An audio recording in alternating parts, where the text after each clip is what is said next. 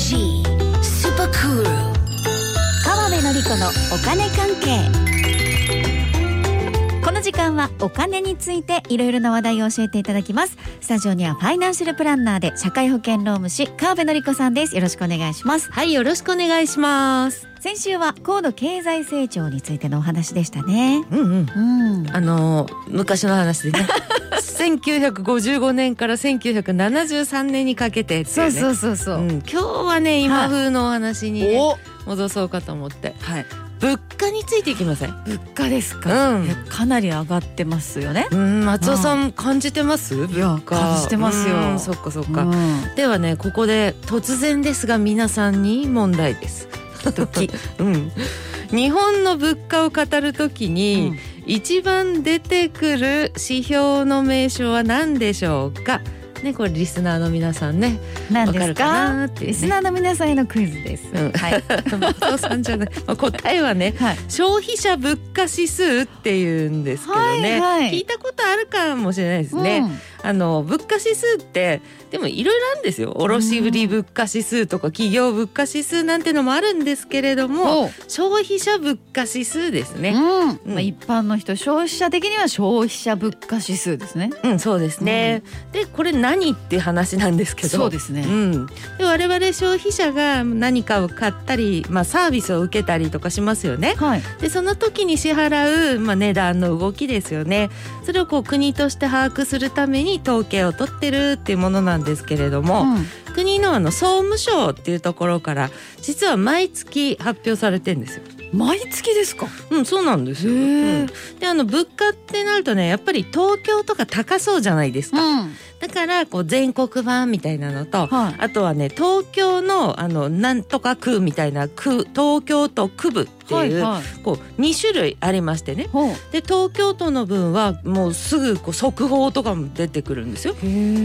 あとはねあの地域だけじゃなくって、はいあのあらゆる商品をねあの全部調べたよっていう総合指数っていうのと、うんあとは生鮮食品を除いた500品目以上集計して出してるよっていうね生鮮食品を除く総合指数っていうのも発表されててもうこっちもかなり注目されてますね。へええ生鮮食品を除く？こなんで除くんですか、だって生鮮食品ってこう肉とか魚とか野菜ですよね。うん、うん。それこそ大事なんでちょっと除かないでもらっていいですか？って感じなんですけど。いや除く。え？いや 除きますよだってあの、まあ、なんで除くかっていうと、はい生鮮食品ってね価格の変動が大きいわけですよ。うんでまあ、なんで変動大きいかっていうと気候の問題とかあるじゃないですか。ああの海がどうとかね、てはい晴れがどうのとあかね。そうですねそうそう今年はイカが取れねえんだとかね。はいそういうのあるるじゃないですか。サンマとジャガイモがすごい取れるとかね。うんあのそういうたまたま今年は的なものを混ぜちゃうと本当に本気で物価が上がったのか下がったのかちょっと分かんないじゃないですか。そうか。うん、確かに、だからねあのイカとかサンマさんのこう、サンマの皆さんのね、うんい芋の皆さんとかそういうやる気とかはちょっと難しいのでね。そうですね。そうそうそうそこら辺ははね。うん、除いて、うん。基本の物価も冷静に見る見るべきだと思いません？うんうん。うん、だからこのまあ生鮮食品を含んだ指数もそっちはそっちで発表するし除いたのもちゃんと発表しようってことです。そっかそっか、うん。まあまあ言われてみればそうですよね、うん。でどっちも大事ってことですよね、うんそうですよ、うん。でこの消費者物価指数っていうのはね CPI とこう略されることもあるんですよ。CPI CPI そうそうそう。これはね英語ですよ。わはい。わかりますよね。コンシでしょうね。 Consumer Price Index の略ですよ。うん、ということでまあやっと今の話に入りますけどね。はい。20日に発表されまして、はい。気になる4月の CPI が。でね前年同月比2.5%上昇っていうね。おー、うん。それは生鮮食品が？これ入ってるやつね。あ入ってるやつ。ですよ。はい。で除くってやつは2.1%上昇ですからね。だからあの気候とかイカの気持ちとかそういう問題じゃなくって 本気で上がってますってことです。そうですよね、うん全部入れても2.5%上昇で。そうそうそう。で除くっていうのでも2.1ですからね。そうそう除いてもも上がってるしはいっていうね感じでね。あともう一つねあの生鮮食品およびエネルギーを除く総合っていうのもあってこっちは0.8%なんですよ。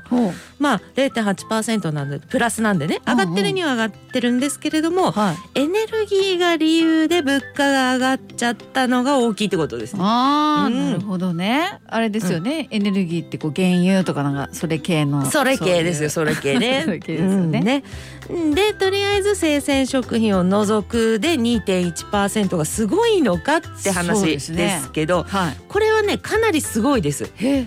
上昇幅っていう意味ではね約7年ぶりの大きさということで。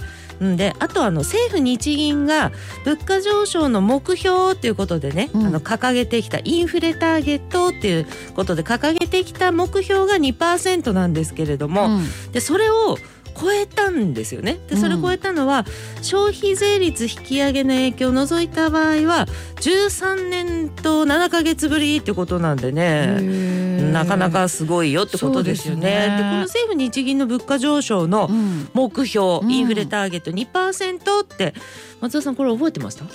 いやすちょっとわかんないです、あそうですか？私何度か言ったような気もするあけど、ね。そうですか言ってました？いや言ってないかもね。政府が掲げてる目標が2%、うんねまあ。でもうんこれあれですね国として物価が上がるのが目標、うんなんかちょっとひどい気もするんですけど、なんかありましたよね、いやなんかありましたよね。ね。理由がね、うん。はい。これはねあの大事なことです物価上昇もね、うん。あのいい物価上昇であれば本当に重要で。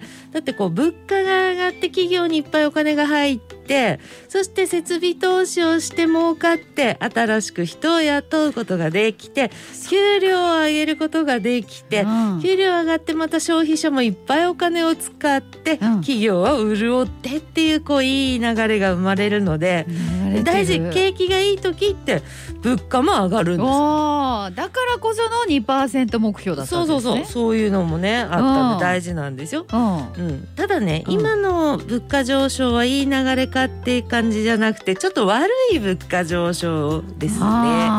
給料は上がってない方多いと思いますしね。で企業も大変っていうケース多いんでね。そうですね、うん。だからねさすがに政府日銀もうん。2%目標達成ですわいみたいなことは言ってない。ああですよね、うん。だからこれ政府から見ても、うん。景気がいい感じっていうのはさすがにないですもんね、まあねそうですよね。でこの日銀のねあの黒田さん黒田総裁がはい。ドイツでこの件記者会見していましてね。うん。先週か。こんな風に言ってますね。やっぱりねエネルギー価格等の輸入物価が上がっているっていうことでこれね安定的に2%をまあ達成するっていうことにはならないからね、これはちょっと特別だねってこと言ってるんですよ。で日銀としてもこの金融緩和策を粘り強く続け経済の回復をサポートするってことを言ってますね。